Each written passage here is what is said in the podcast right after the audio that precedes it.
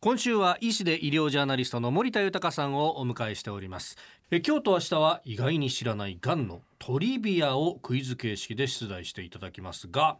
えーリスナーのあなたも答えを考えながらお聞きくださいでは先生よろしくお願いしますはい。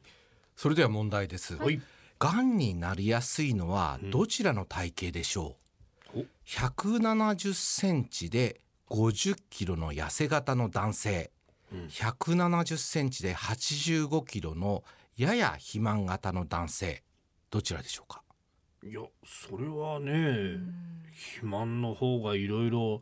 生活習慣病とかもあるよって言われるだけそうに私もそう思います肥満型の男性ですかねと思うんですけど、うん正解はですね、はい50キロの痩せ型の男性なんですね。えそうなんですか、はい、あの国立がん研究センターが、えー9万人を対象に肥満度とはいがん全体の発生率を調べたところええ最も痩せているグループではがんの発生率が高かったということなんですね。そうなんですね。ただこの話は男性においてだけ言えることでほうほ女性に関しては痩せていても太っていてもがんの発生率に違いはなかったという統計なんです。う変わりはないんだ。はいほう。あの理由はなぜだか分かってないんですね。これは統計的な結果ということなんですね。なるほど。いやでもそれだったら俺大盛りやめてたんだけど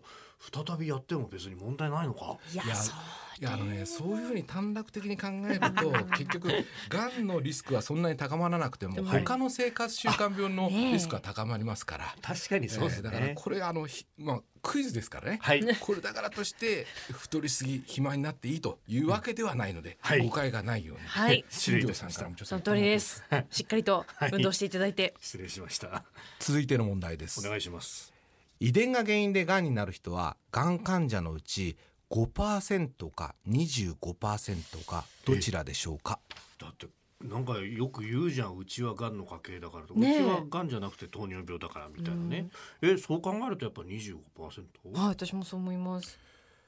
正解はですね5%なんですねえあそうなんですか。え意外あの遺伝性のがんっていうのは、はい全体のがんのうち5%しかないと考えられてるんですねへえまあもう少し遺伝性が高いがんというのが、まあ、乳がんとか卵巣がんとか大腸がん、まあ、それでも約10%と言われていますね。よくがん家系がん家系って言いますけれど、ええまあ、もちろん遺伝的なものの要素というのが5%ありますけれど、はい同じ家族内では同じ生活習慣、まあ、運動習慣ですとかあー食べ物ですとかこういうものを共有していることも影響しているんではないかと言われてますね。あーなるほどそっか遺伝子とかそういうものよりはある意味後天的というかうその方が大きいと考えられてますーんね。なるほどね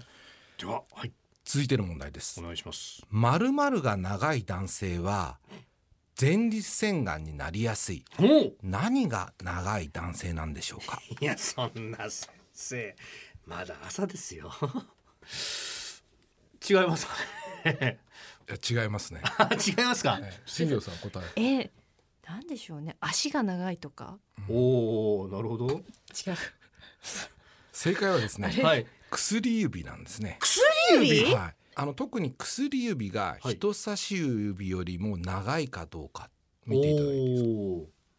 薬指あおれーああで長もいわ長くないです長いわか長いわ人差し指長いこれイギリスのがん研究所によると、はい人差し指よりか薬指の方が長い人は、はい前立腺がんの発生リスクが3倍高いと3いう倍結果があるんですよ。三倍もですかええこれ我々がお母さんのお腹にいる時にはい男性ホルモンにどれぐらいさらされていたかによってほうほうえーさらされていればさらされているほど薬指が長いといへうえことが言われてるんですね。だからある意味、えーその飯田さんは男性的なんですよね。男性ホルモンが旺盛なんですね。おおなでるほそどういう人はその前立腺がんになりやすいということなんです。何苦笑してる いや